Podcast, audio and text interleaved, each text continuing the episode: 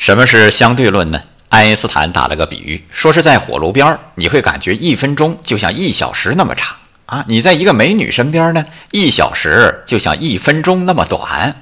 哎，这个现象的确很有意思。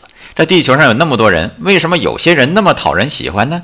有些人你虽然不认识他，就喜欢往他身边凑；还有一些人，你一看到他就想离他远远的，这是为什么呢？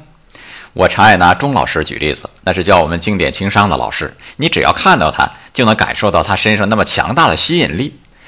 用我们能量等级理论解释是很容易的，每个人都是一个能量场，有的高，有的低呀。美好的事物，能量等级高的事物，谁不喜欢呢？